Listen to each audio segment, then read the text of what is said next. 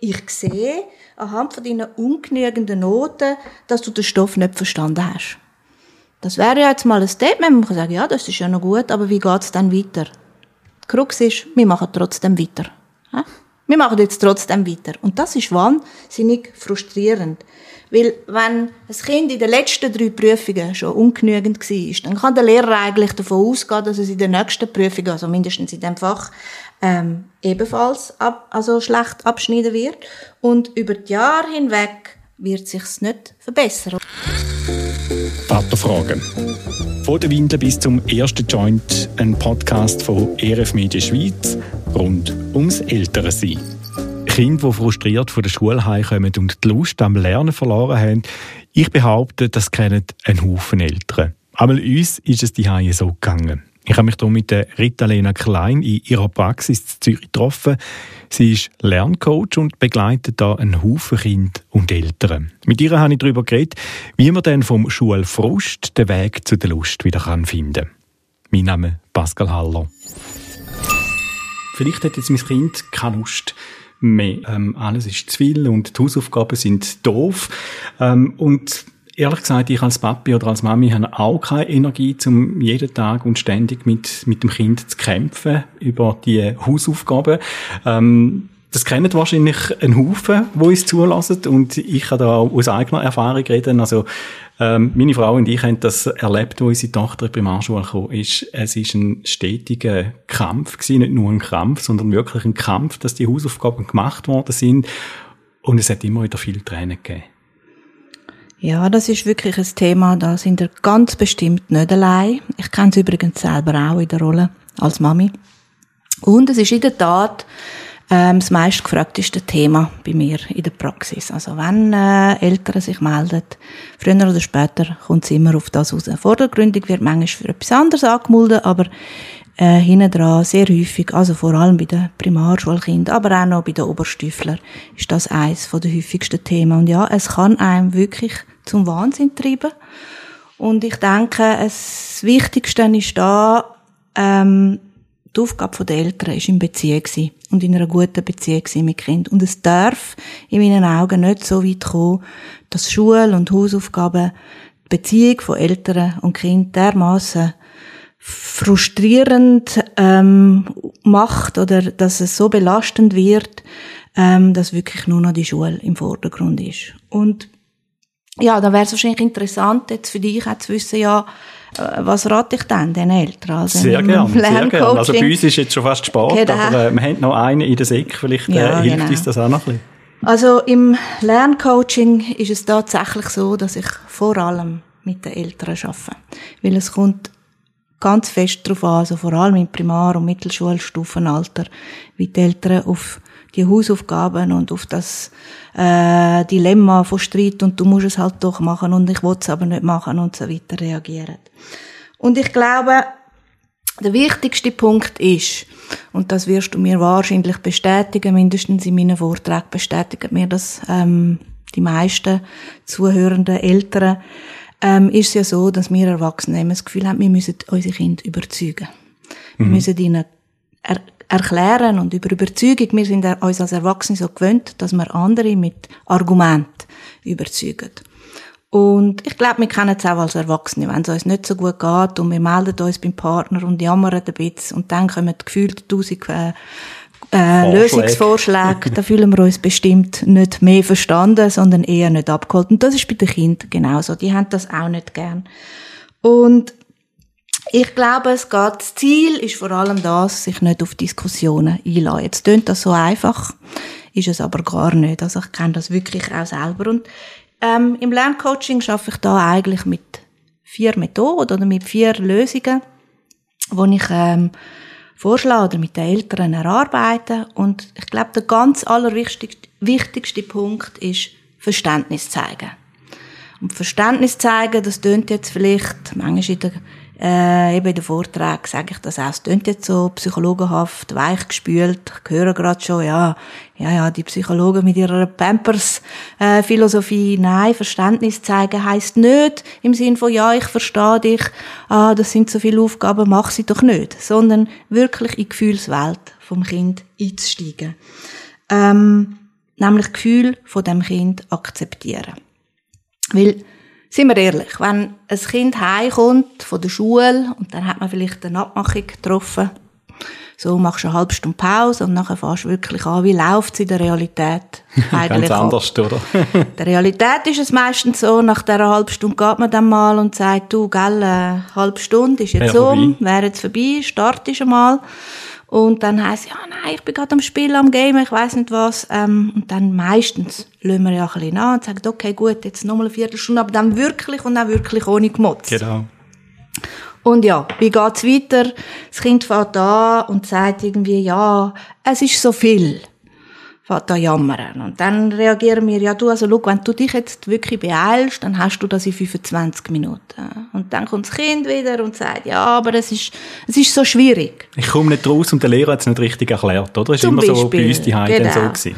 Und dann kommen wir Eltern und sagen, ah, komm, das ist doch gar nicht so schwierig, du musst nur, und dann kommen eben die gefühlt 100 Vorschläge, und das Kind gibt nicht auf, wir haben die Erfahrung, die Kinder haben einen längeren Atem und sagen, ja, aber es ist so blöd, und warum muss ich das überhaupt machen, und Französisch braucht sowieso keinen, und so weiter. Und dann sagen wir irgendwann an dem Punkt, also los jetzt mal, wenn du jetzt äh, endlich mal machst, dann kannst du vielleicht noch voraus und dann musst du auch nicht mehr daran denken und äh, es ist auch nicht blöd, es ist sehr sinnvoll, dass du Französisch lernst, das wirst du dann später schon noch merken und so weiter.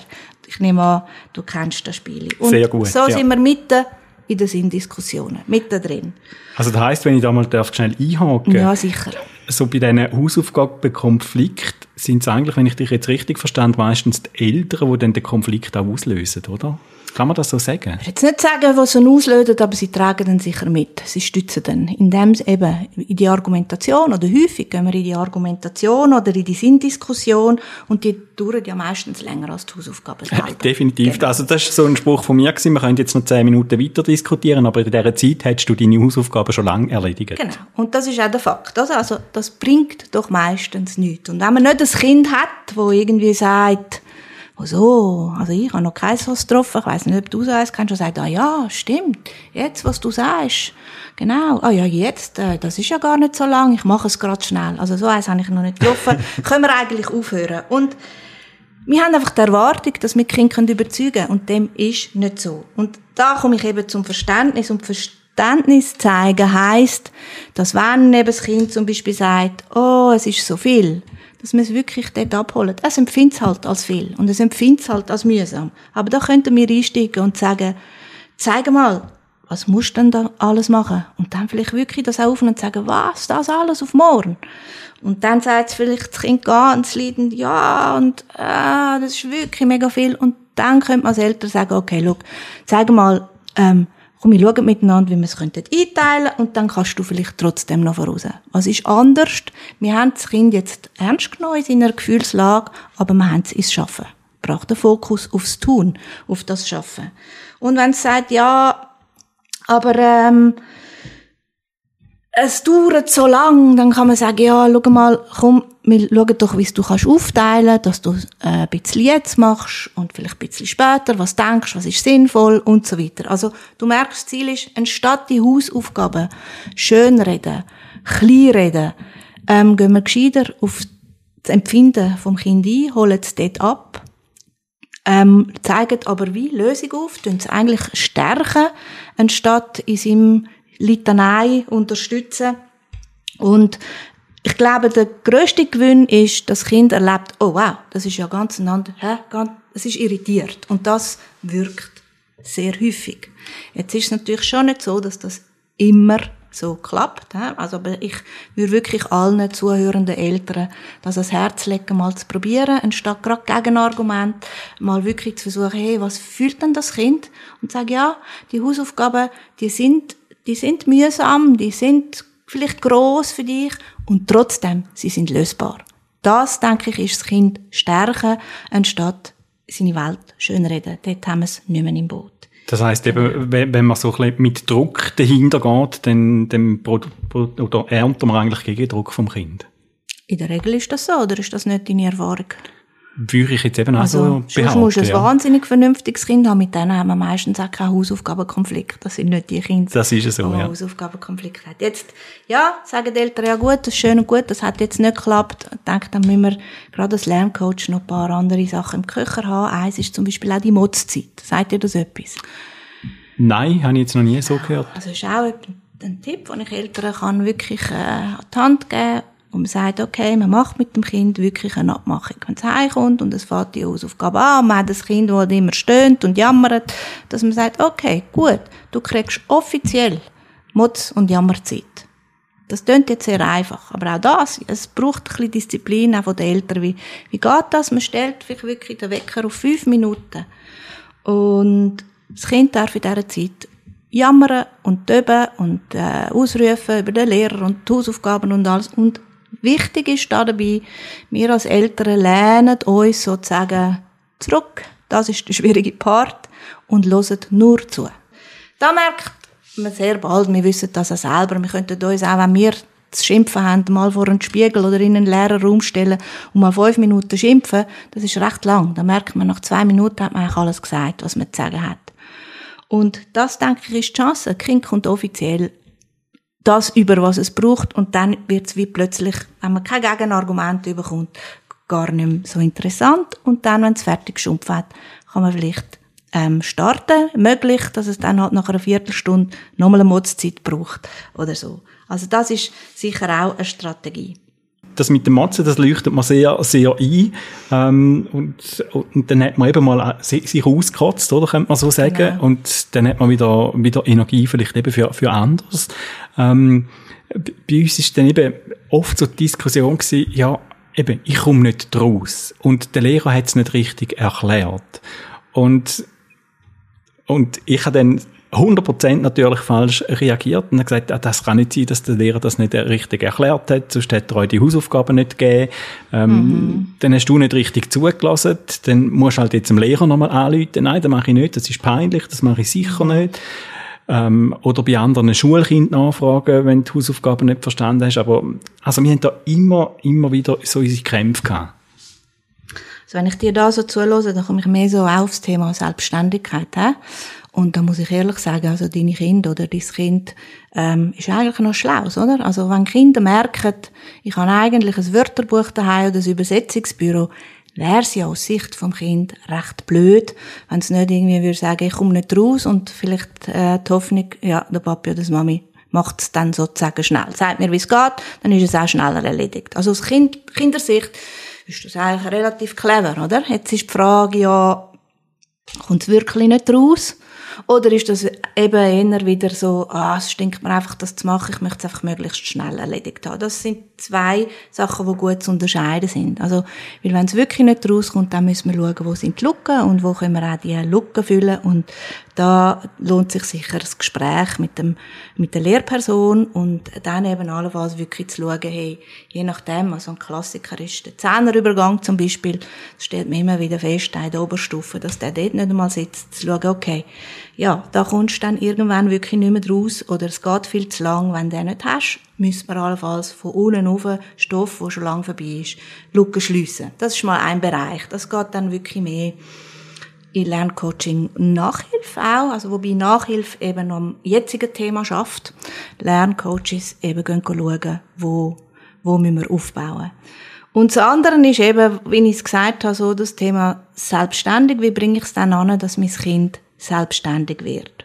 Und ich glaube, da bin ich auch wieder halt bei der Rolle der Eltern, so in der Frage, was verstärken wir? Welches Verhalten verstärken wir? Und das ist sehr wichtig. Also, da würde ich vielen Eltern auch wirklich mal äh, ans Herz legen, vielleicht einmal ein Video aufzunehmen in so einer Hausaufgabensituation. Ich habe das übrigens mit meiner Tochter auch gemacht und glaubt mir, als ich das Video angeschaut habe, bin ich selber ein bisschen verschrocken und habe gedacht, oh, mit dieser Person würde ich auch nicht gerne Hausaufgaben machen.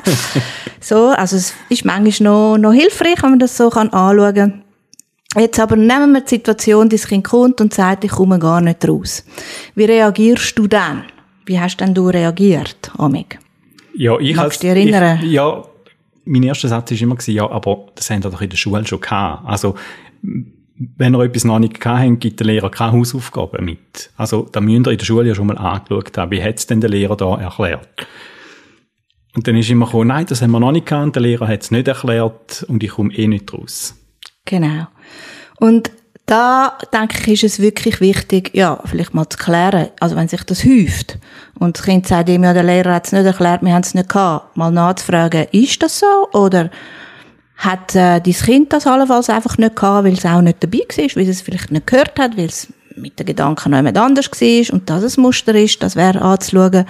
Und wenn es wirklich nicht gehabt hat, ja, dann müsste man wirklich auch mal mit den Lehrpersonen sowieso irgendwie reden. Aber in der, in der Regel ist es ja eigentlich eher so meine Erfahrung, dass Kind einfach, ja, es, ich weiß es jetzt gerade nicht mehr, wie es gegangen ist. In der Schule bin ich noch rausgekommen, jetzt gerade nicht mehr. Und ich glaube, das Wichtige ist da auch wieder, dass man das Kind bestärkt, dass seine Aufgaben selber zu machen, dass das sein Job ist und nicht der Job der Eltern. Und da wären wir dann auch wieder so ein bisschen bei den Lernstrategien. Wie packt man dann etwas an? Vielleicht ist es auch das. Es weiss nicht, wie, wie muss ich es anpacken? Wie packe ich die Aufgabe an? Oder wie packe ich den Text an? Ähm, oder wie lernt man dann äh, Woki? Oder was auch immer.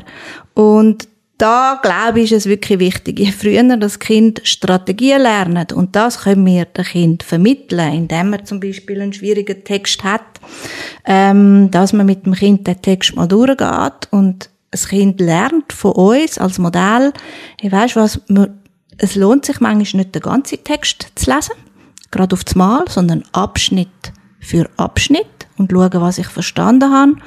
Oder man erklärt, hey, manchmal ähm, erklärt sich der Text erst gegen den Schluss. Und die Strategie, wie geht man also Textlernfächer? Und auch da, wenn äh, Eltern vielleicht auch, auch nicht mehr so fit sind, da lohnt sich vielleicht manchmal wirklich jemand von außen holen. Wichtig ist, dass die Kinder möglichst bald wissen, wie sie eine Aufgabe anpacken müssen. Und das andere ist, ähm, zurückkommen auf das, ich sage, was verstärken wir? Eben angenommen, dein Kind kommt und sagt, ich komme nicht raus. In der Regel, wie reagieren die Eltern? Die sagen, zeig mal, und dann zeigt man es.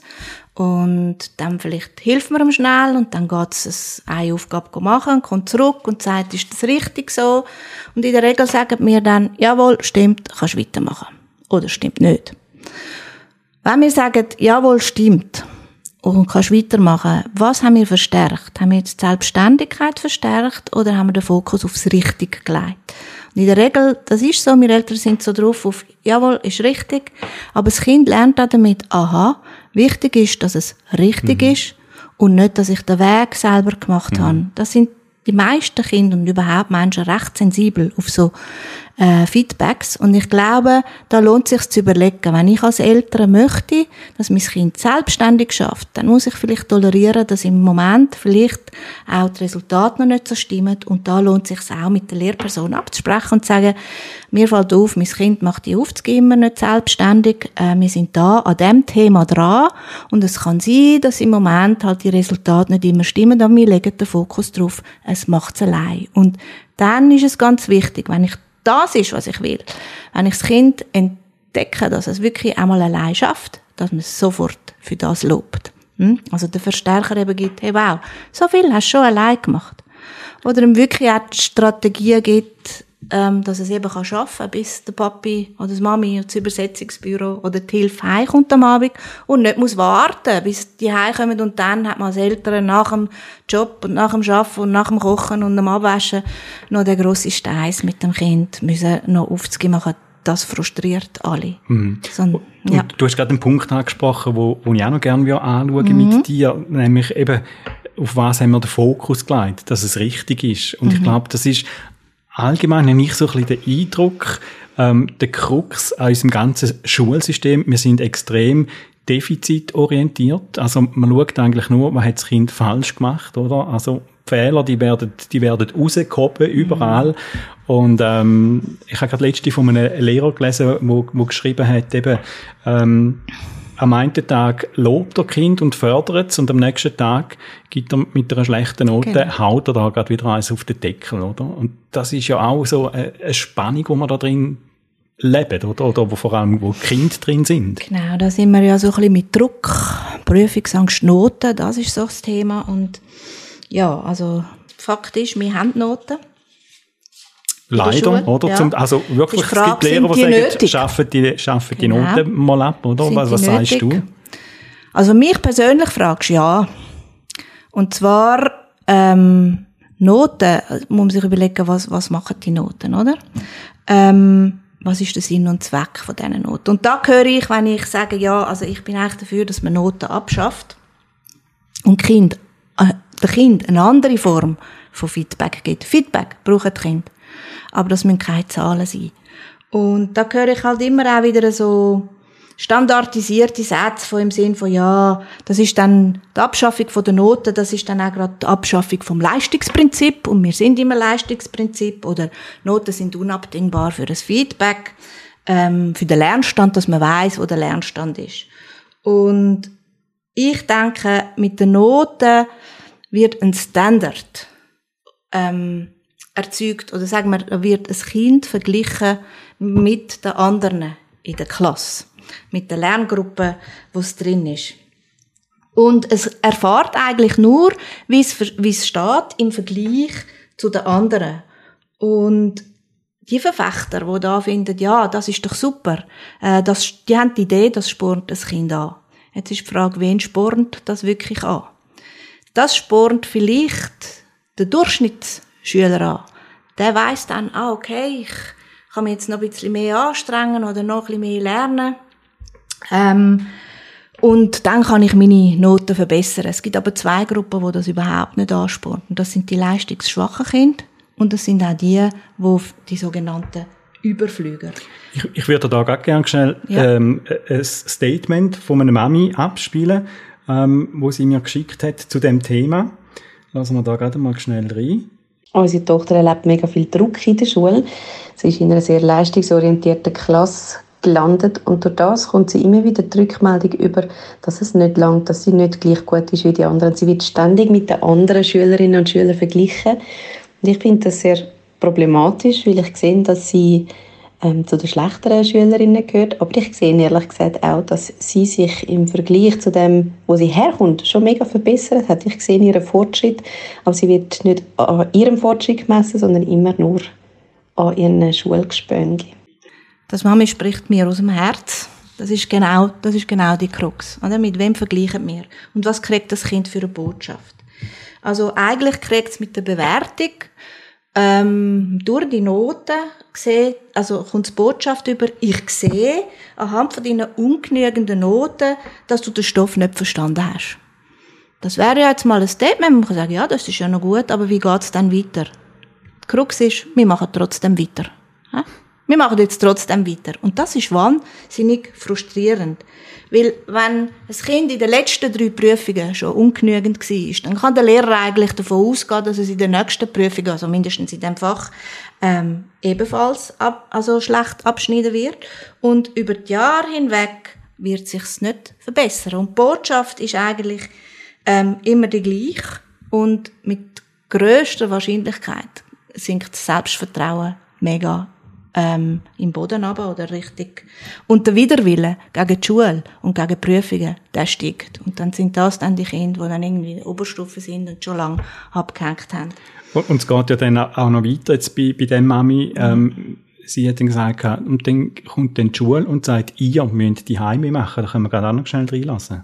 Unsere Tochter gehört zu den schwächeren Schülerinnen ihrer Klasse und die Lehrpersonen, die wünschen sich eigentlich, dass wir als Eltern die Heime mehr mit unserem Kind noch üben und Zusatzaufgaben machen. Und ich finde es eine grosse Herausforderung, so die Balance zwischen das Kind fördern und mit dem Kind die Heime auch noch zusätzlich lernen ähm, und so unterstützen in der Schule und aber auch eben auch vor das Kind anstehen und sagen, nein, das Kind das braucht ähm, auch genug Freizeit und es kann doch nicht meine Aufgabe als Mutter sein, ähm, Lehrerin die Heime zu spielen.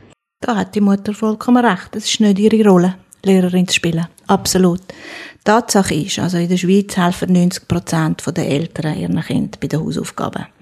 Ich kenne jetzt eigentlich so aus meinen Lehrerseminar eher ähm, den Tonus oder die Lehrer, die sagen, und auch von meinen Kindern hat es das am Anfang eigentlich geheissen, Hausaufgaben ist die Sache der Kinder. Ähm, ihr Eltern sollen da dazu nichts machen. Das ist Theorie. Praxis und übrigens auch bei den Lehrern, das weiß ich von meinen Lehrerseminaren, wenn ich die frage, wer hilft ihren eigenen Kind, dann sind es auch die Lehrer, die ihren Kind helfen, sie selber. Offenbar in der Rolle der Eltern sind wir auch ein bisschen meistens auch selber, nicht, nicht mal unbedingt immer von Schulseite. Ähm, das scheint mir jetzt da wirklich ähm, sehr eine ungünstige Ausgangslage, was das Mami schreibt. Aber häufig auch als Eltern selber sind wir, kommen wir so ein bisschen die Rolle, uh, wir möchten ja nicht, dass unser Kind irgendwie abhängt oder schlechtere Karten hat oder so. Dass die Lehrer finden, die Eltern sollten daheim wirklich mehr mit den Kindern arbeiten, das finde ich eher eine, eine Ausnahme und definitiv ist es nicht, nicht die Rolle der Eltern für sich. Und da denke ich eher, wäre zu schauen, ähm, was braucht das Kind und ist es am richtigen Platz? Ist es in der richtigen Klasse? Ist es allenfalls auch bei der richtigen Lehrperson? Das kann es auch mal geben. Oder bräuchte es, wo bräuchte es Unterstützung und in welcher Form? Also da würde ich eher dazu raten, dass man es wirklich einmal abklärt und schaut, ja, was ist denn Lernstand, was ist Lern, also Lernstanderfassung und wo können wir es unterstützen? Ähm, könnte dann heißen, vielleicht die Klasse wiederholen, könnte. Wobei jetzt das Mami mir dann gesagt hat, ja, die Schule gesagt, das macht man heute eigentlich nicht mehr. Ja, das ist richtig. Das ist auch das, was ich äh, erfahre, dass man sagt, das macht man heute eigentlich nicht mehr. Dass es ähm, im Moment ähm, Studien dazu kann ich dir jetzt nicht gerade sagen, aber der Tenor ist schon der, dass sich glaube erwiesen hat. Ähm, dass sich bei den meisten Kindern das nicht lohnt, dass sie früher oder später wieder hinten am Schwanz sind. Meine persönliche Erfahrung ist nicht die. Die Kinder, die ich ähm, auch darauf gepocht habe als Lerncoach, dass man schaut, dass es eine Klasse wiederholen kann, die haben eigentlich tatsächlich können davon profitieren Ich glaube aber, das ist jetzt meine persönliche Meinung, da geht es mehr um Finanzen. So ein Kind kostet pro Jahr und ich glaube eher, dass das im Vordergrund ist. Nichtsdestotrotz wäre eben vielleicht zu, über, zu überlegen, ja, braucht es eben, mein Wunsch wäre eigentlich auch, dass Lehrmittelstufen oder in den Lehrmitteln mehr so stufengerechte Angebote wären. Also, dass man könnte Niveaus machen. Ähm, wie es die Stadt Zürich teilweise jetzt macht, äh, in der Oberstufe, aber ich fände, es müsste schon in der Unterstufe anfangen. Und dass das Kind auf Niveau 1 zu machen schaffen, sozusagen die Grundanforderungen, wenn es die hat, also auf Niveau 2 und nachher Niveau, Niveau 3. Ähm, und die einen bleiben halt im Niveau 1. Und da höre ich dann wieder die Onkel die sagen, ja, aber dann weiß man am Schluss nicht, gehört das Kind ins Gimmi oder nicht, wenn man eben keine Noten macht. Ähm, und ich denke, nein, da weiß man eben, also Ende 6. Klasse weiß man auch, welches Kind vorwiegend im Niveau 1 geschafft hat und welches im Niveau 3. Aber der Unterschied ist, anstatt zu abstempeln mit Noten, hat es im Niveau 1 halt Erfolgserlebnis haben und dort gut schaffen, man weiß aber, okay, das wird nicht ein Gimmischüler, muss es auch nicht, das macht einen anderen Weg. Und die, die immer auf Niveau 3 haben können arbeiten, da weiß man, okay, die, die erfüllen die Anforderungen für ein Gymnasium. Und das wird noch viel, viel zu wenig gemacht, weil mein Wunsch wäre, so wäre es eigentlich möglich, und das sagt die Mutter ganz geschickt, Wichtig ist, dass das Kind an sich selber gemessen würde und nicht an einer mhm. komischen Norm, wo man dann auch noch ein bisschen schauen muss, äh, dass die Norm auch ein bisschen aufgeht, dass die Gaußenkurve wirklich erfüllt ist, dass es ein paar äh, oben raus hat und ein paar unten raus, ähm, dass quasi so ein Schnitt auch immer ein bisschen ähm, korrigiert wird. Und das finde ich sehr, sehr schade, weil da geben wir dem Kind, gerade dem schwachen Kind, ähm, ganz eine falsche Botschaft, aber übrigens auch den sehr starken Kind geben wir eine falsche Botschaft. Weil das sind die Kinder, die vielleicht nicht viel mitmachen und trotzdem eine gute Note haben. Was lernen die? Die lernen nicht, ah, du genügst sowieso nie, sondern die lernen, ah, man muss eh nichts schaffen. Mhm. Und langfristig denkt, ist auch das ein sehr ungünstiger Weg. Das äh, Ziel wäre eigentlich das, wo ich finde, wo auch das Ziel von jedem Lehrer müsste sein, einem Kind können vermitteln, schau, wenn du dich anstrengst, wenn du dich bemühst, dann kannst du auf deinem Level dich auf jeden Fall verbessern. Bessere. Und das also, wäre doch das, was das Kind müsste genau. können hören, genau. oder? Eben statt immer den Hammer wieder überkommen. Nicht nur hören, sondern schon erfahren. wieder ungenügend und schon wieder ungenügend und alle anderen in der Klasse sind besser. Also das, das, das nimmt einem ja dann wirklich die Lust an der Schule. Ja, absolut. Kinder müssen es nicht nur hören, das ist sicher sehr wichtig, aber Kinder müssen es selber können erfahren Und das eigentlich zum Beispiel gerade bei leseschwachen Kindern, die Mühe haben mit Lesen. Und sie gehen dann irgendwo zum Beispiel ins Lerncoaching und man macht ab, das Kind liest jetzt zehn Minuten pro Tag. Das wird vielleicht der Schnitt von der Klasse nie einholen oder vielleicht gemessen an der Klasse wird der Gap noch grösser werden. Aber wenn man einmal aufzeichnet, zum Beispiel es aufnimmt, am Anfang vom Training und dann nach zwei Wochen, nach einem Monat, nach drei Monaten, nach einem halben Jahr und dann nachher abspielt, wie es gelesen hat, ganz am Anfang. Das ist eine Erfahrung. Mhm. Die lachen und sagen, boah, ich habe, gelesen wie ein Baby. Da merkt man es, da merkt das Kind, es erfahrt es, weil in der Klasse erfahrt es wahrscheinlich nicht, hat es immer noch das Gefühl, ich lese sehr schlecht. Aber wenn man und das so, dann auch nicht, oder? Genau, wenn man es so kann aufzeichnen oder vielleicht eine Kurve, Wörter pro Minute, und wir machen wirklich eine Kurve, wir zeichnen es auf und kann das dem Kind zeigen. Das wird, das wird, so wird es glaubhaft. Ich glaube, wichtig ist wirklich, dass man dem Kind wie können beweisen, du bist besser geworden, weil sie erleben in der Schule jeden Tag etwas anderes. Und wie gehst du jetzt als Eltern um mit, eben wenn die Lehrer dann kommen und sagen, ihr müsst die Heim mit dem Kind noch mehr machen? Also, ich finde auch, das ist nicht unsere Verantwortung. Die Kinder müssen den Lernstoff doch in der Schule können so vermittelt bekommen, dass, dass sie verstehen, dass, dass, ja, dass das geht. Ähm, eben, das Mami hat ja gesagt, es kann nicht ihre Aufgabe sein, die Lehrerin zu spielen, oder? Richtig. Ich denke, es gibt Kinder, die brauchen mehr. Mehr. Ähm, und ich finde es nicht falsch, wenn man zum Beispiel sagt, okay, es hat jetzt äh, oder es hat jetzt eine Lücke in der Mathe, man muss jetzt die Mathe aufschaffen. Ich denke aber, es wäre die Aufgabe von der Schule, entweder eben wirklich mit einer äh, zusätzlichen Person, die Integration macht in der Schule, zusammen mit der, dass das Kind kann die Lücke füllen oder aufschaffen oder wenn man es heimgibt und die Eltern parat sind für das, wäre es die Aufgabe der Schule, die Materialien zur Verfügung stellen und zu definieren, wie lang. Also zum Beispiel, dass man sagt, zehn Minuten jeden Tag. Das, denke ich, ist eine sinnvolle Unterstützung. Aber wenn man zwei Stunden jeden Tag, das bringt nichts. Das gibt eben nur Konflikt zwischen Kind und Eltern und eine falsche Rolle ähm, auch von den Eltern aus. Also ich würde mir da die Unterstützung in der Schule holen und auch darauf pochen, dass das eben nicht meine Aufgabe als Eltern ist, sondern dass die Schule ähm, mindestens Vorschläge macht, wie man dann äh, zu dem Lücken schliessen kann kommen. Du hast vorher auch mal angesprochen, eben, äh, in der Theorie heißt es, die Eltern sollen sich eben nicht in die Hausaufgaben einmischen und ähm, wir haben das auch so mitteilt bekommen am Elternabend bei unserer Tochter und unter anderem ist dort auch gesagt worden, ähm, auch man soll nichts korrigieren, auch wenn es falsch geschrieben ist oder mhm. so, man soll es einfach lassen. Mhm. Und wir haben dann spätestens in der dritten Klasse ein riesen Theater daheim gehabt, weil die Tochter heimgekommen ist und es hat einfach gestrotzt vor Fehlern und sie ist aufgelöst heimgekommen und gesagt, Papi, ich weiß nicht, wieso dass das alles falsch ist. Bis jetzt ist immer alles richtig gewesen. Mhm. Ja, das ist ein grosses Thema, das mir auch immer wieder begegnet. Also meistens ist es dann in der vierten Klasse, wo nachher Aufsätze geschrieben werden und dann geht dann der Rotstift drüber und ähm, es ist einfach sehr frustrierend für die Kinder. Und Mehr das, rot wie blau, den Namen. genau.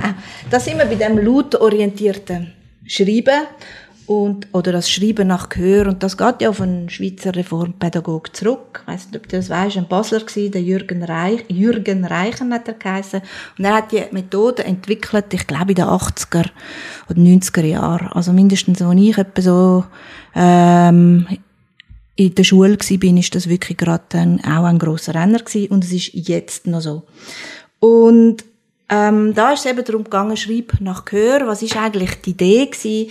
Die Idee ist gewesen, ähm, man möchte die Freude am Schreiben vom Kind nicht ähm, limitieren, indem dass man von Anfang an gerade einfach alles rot schreibt und ihnen die Möglichkeit geben, sich möglichst früh schon schriftsprachlich auszudrücken und ihre Kreativität auszuleben.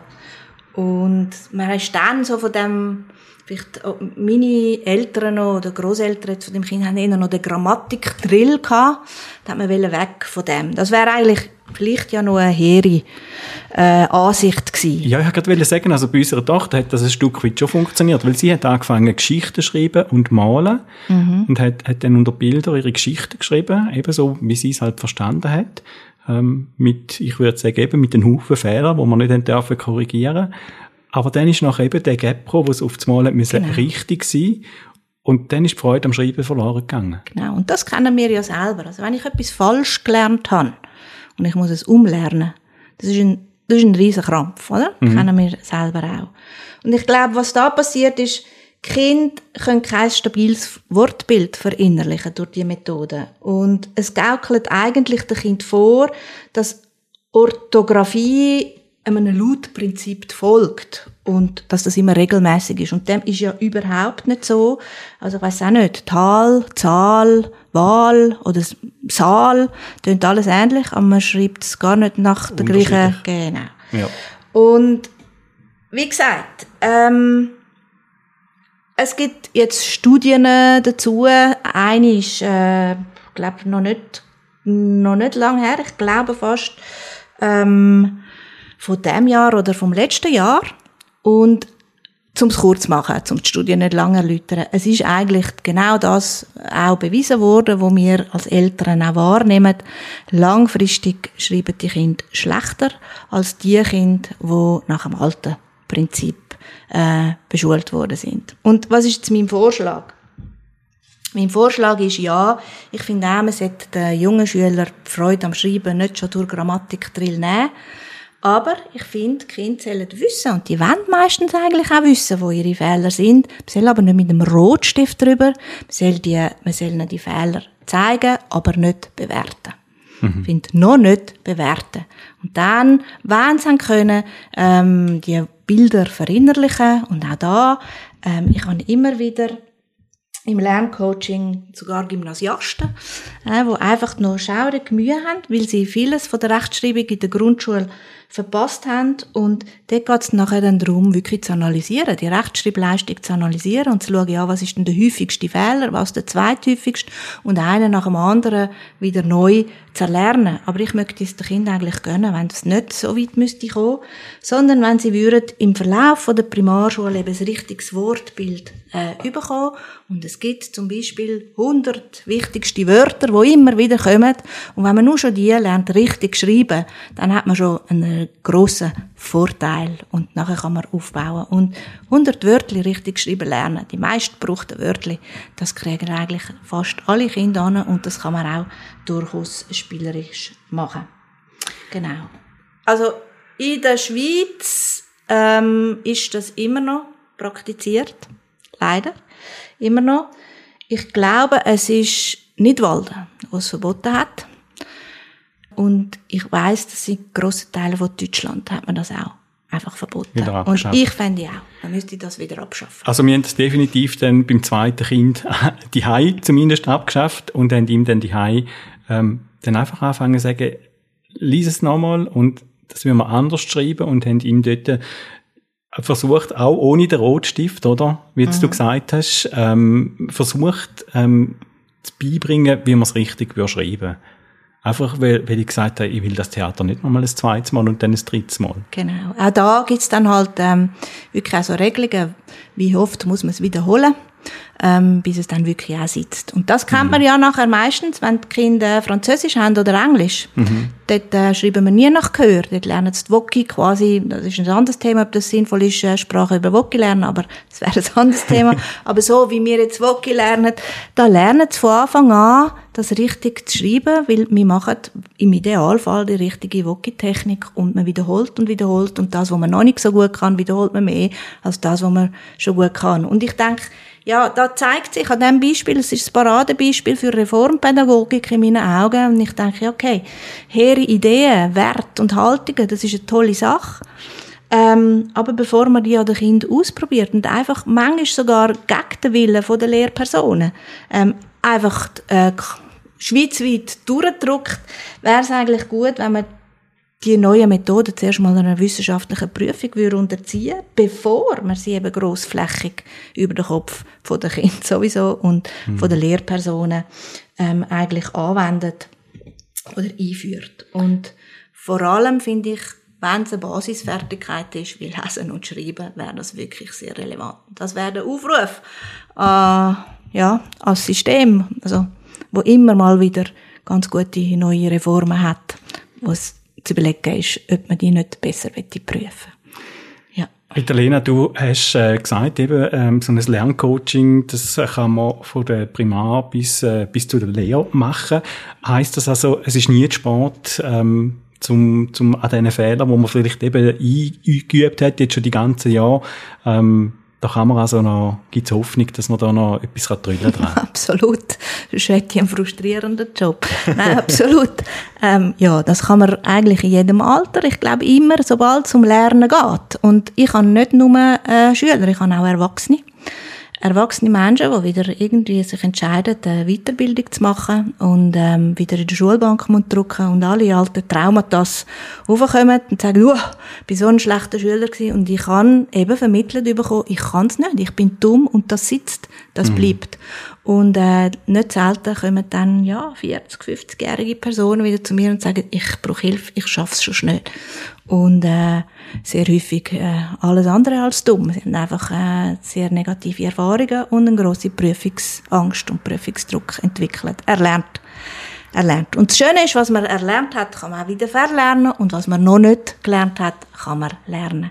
Ja, absolut. Und bei dir auf der Webseite habe ich gelesen, Lerncoaching ist Vorhilfe statt Nachhilfe. Genau. Das heißt also, je früher dass man kommt, desto, ähm, desto weniger Nachhilfe braucht man dann. Also kann man, kann man das so sagen, dass man dann eben Nachhilfe heißt Stoff mehr kann aufnehmen und, und mit dabei ist oder das selber sich dann eben so kann aneignen, dass man es die kann gut lernen. Also ich denke schon, je früher, dass ein Problem auftaucht und je schneller man reagiert, äh, umso eher können wir eben am, am Thema auch arbeiten und äh, kommen eben nicht so chronifizierte Ängste zum Beispiel oder eben chronifizierte falsche, ja, Anführungszeichen, Lernstrategien, die einfach nicht effizient sind, auch nicht hirngerecht sind allenfalls.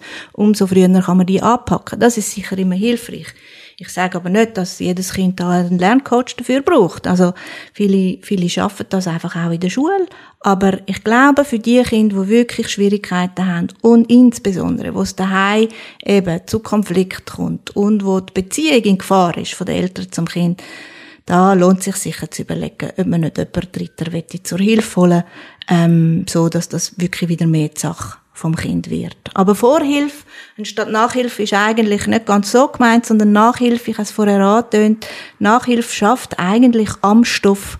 Also man hat jetzt äh, irgendein Thema in Mathe und geht das mit dem Nachhilfelehrer, tut man das Thema ähm, erarbeiten.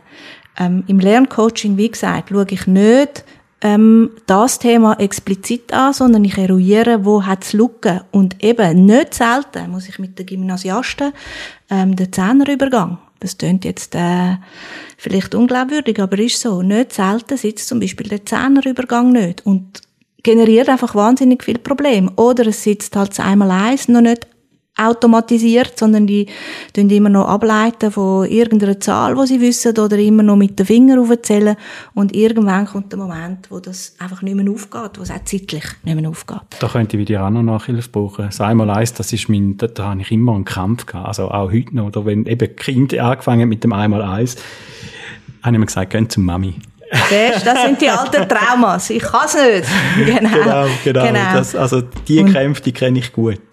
Genau. Also das heißt Vorhilfe, also bevor es halt dann äh, eben, äh, bevor es eigentlich dann wirklich zum, zum Absacker kommt, ähm, wir gehen schauen, was ist vorher passiert. Mhm. Also oder was braucht es noch vorher und nicht was braucht es nachher. Genau. Ja, herzlichen Dank, Ritalena Klein, für hoffe, deine Ausführungen. Gern geschehen. Ich hoffe, Eltern haben ein paar Tipps gehört. Vielleicht noch ein Tipp, Druck rausnehmen, aber das tönt, ich weiss, es ist manchmal auch viel einfacher, als es ist, aber ich glaube, das ist die Aufgabe von uns Eltern, uns wirklich immer wieder zu überlegen, hey, ähm, wo verstärken wir vielleicht den Druck, weil wir Angst haben, besorgt sind um die Zukunft von dem Kind. Aber wirklich auch zu wissen, ich glaube, du hast keinen linearen Bildungsweg gemacht, ich habe keinen linearen Bildungsweg gemacht. Und ähm, wir haben, wir haben unsere Berufe und wir haben, wir haben äh, unser Einkommen. Und ich glaube, das ist wichtig, dass man dem Kind auch das kann mitgeben und wirklich nicht vergleichen mit anderen Kindern, sondern an der eigenen Leistung vergleichen. Ich wünsche mir, dass ihr ein paar von diesen Tipps ganz praktisch mit euren Kindern auch könnt umsetzen könnt, damit eben die Schule kein Frust ist, sondern wieder lustvoll darf sein. Wenn ihr brennende Fragen habt zum Familienalltag oder auch ein Feedback auf diese Folge wollt geben dann schreibt mir gerne auf erfmedien.ch-podcast, findet das Formular dazu. Und in den Shownotes gibt es noch mehr Kontaktmöglichkeiten und den Link zu meinem Instagram-Profil. Ich freue mich, wenn ihr mir dort folgt unter Vaterfragen. Mein Name ist Pascal Haller. Macht's gut. Noch Fragen?